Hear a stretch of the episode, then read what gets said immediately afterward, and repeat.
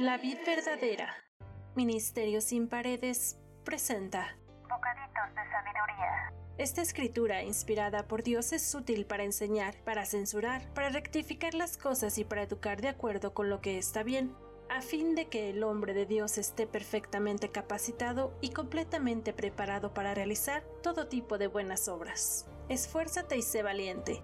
No tengas miedo ni te desanimes, porque el Señor tu Dios está contigo donde quiera que vayas. Sí, donde, quiera, que vayas. Todo lo que estos pequeños audios te revelarán pueden transformar tu vida. Escúchalos diariamente con atención, Bocaditos de sabiduría. que te hacen crecer cada día. Mi vida es un milagro de amor. Me atrajiste con tus buenas, Señor. Cuando más perdido estaba,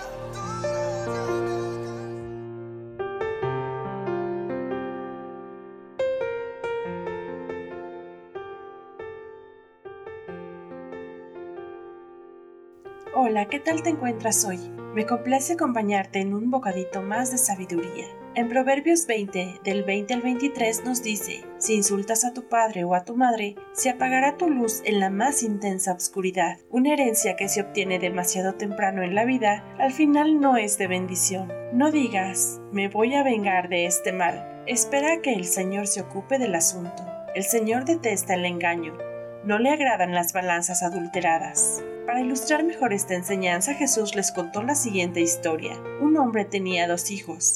El hijo menor le dijo al padre, quiero la parte de mi herencia ahora, antes de que mueras. Entonces el padre accedió a dividir sus bienes entre sus dos hijos. Pocos días después, el hijo menor empacó sus pertenencias y se mudó a una tierra distante, donde derrochó todo su dinero en una vida desenfrenada. Al mismo tiempo que se le acabó el dinero, hubo una gran hambruna en todo el país y él comenzó a morirse de hambre. Convenció a un adulto local de que le contratara y el hombre lo envió al campo para que diera de comer a sus cerdos. El joven llegó a tener tanta hambre que hasta las algarrobas con las que alimentaba a los cerdos le parecían buenas para comer, pero nadie le dio nada. Cuando finalmente entró en razón, se dijo a sí mismo, en casa hasta los jornaleros tienen comida de sobra, y aquí estoy yo, muriéndome de hambre. Volveré a la casa de mi padre y le diré, Padre, he pecado contra el cielo y contra ti. Ya no soy digno de que me llamen tu hijo. Te ruego que me contrates como jornalero. Entonces regresó a la casa de su padre y cuando todavía estaba lejos, su padre lo vio llegar. Lleno de amor y de compasión, corrió hacia su hijo, lo abrazó y lo besó. Su hijo le dijo, Padre, he pecado contra el cielo y contra ti, y ya no soy digno de que me llamen tu hijo. Sin embargo, su padre dijo a los sirvientes, Rápido, traigan la mejor túnica que haya en la casa y vístanlo. Consigan un anillo para su dedo y sandalias para sus pies. Maten el ternero que hemos engordado. Tenemos que celebrar con un banquete, porque este hijo mío estaba muerto y ahora ha vuelto a la vida. Estaba perdido y ahora ha sido encontrado. Entonces comenzó la fiesta. Mientras tanto, el hijo mayor estaba trabajando en el campo. Cuando regresó, oyó el sonido de música y baile en la casa y preguntó a uno de los sirvientes qué pasaba. Tu hermano ha vuelto, le dijo, y tu padre mató el ternero engordado. Celebramos porque llegó a salvo. El hermano mayor se enojó y no quiso entrar. Su padre salió y le suplicó que entrara, pero él le respondió, Todos estos años he trabajado para ti como un burro y nunca me negué a hacer nada de lo que me pediste. Y en todo este tiempo no me diste ni un cabrito para festejar con mis amigos.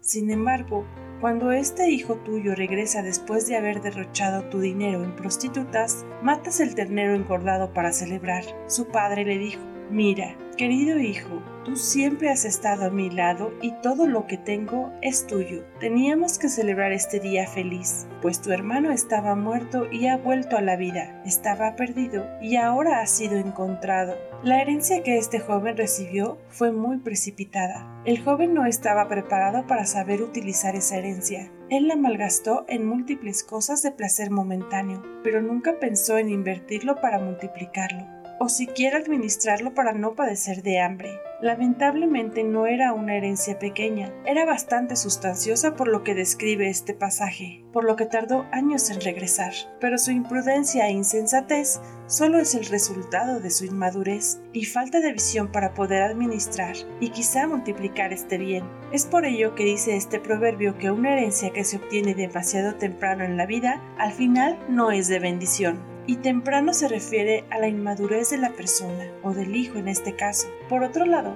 tenemos al hijo ejemplar, el hijo mayor de la historia que siempre obedeció a su padre, y aunque lo tenía todo en casa de su padre, decidió permanecer a su lado. Él es un ejemplo de madurez y sensatez. Por ello su papá le dice que todo es suyo, y que él puede tomarlo cuando él quiera pues sabe que Él le dará un buen uso, a comparación del hijo inmaduro que no supo apreciar nada de lo que su padre le había dado, ni siquiera la buena educación y mucho menos la herencia. Es por ello que el dinero en manos inmaduras, necias e insensatas pueden llevar a la destrucción, al conflicto o hasta la muerte.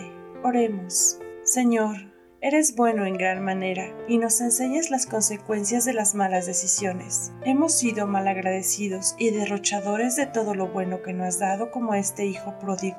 Queremos hoy rogarte que nos enseñes a tomar buenas decisiones, a no derrochar el dinero, a no desperdiciar lo bueno que tenemos. Hoy sabemos la importancia de cuidar y administrar bien tus bienes. Todo lo que tú nos das no es nuestro, Simplemente somos administradores de lo tuyo. Hemos desperdiciado el dinero en una vida desenfrenada, en las diversiones que solamente nos causan daño y que perjudican nuestra vida y la vida de los que nos rodean. Sabemos que no está mal tener dinero, sino lo malo es darle un mal uso al dinero. Abre nuestros ojos, nuestra mente y nuestro corazón. Enséñanos a tener una buena visión de lo que significa el dinero y para lo que sirve. Perdónanos por malgastarlo en lugar de darle a nuestra familia lo necesario para vivir. Danos la sabiduría para saber administrar para cuando vengan momentos difíciles. Gracias porque eres un Padre amoroso, porque como este Padre del Hijo pródigo tú nos esperas con los brazos abiertos siempre que venimos a buscarte. Dame la sabiduría para vivir plena y correctamente en libertad. Te lo pedimos en el nombre de Jesús. Amén.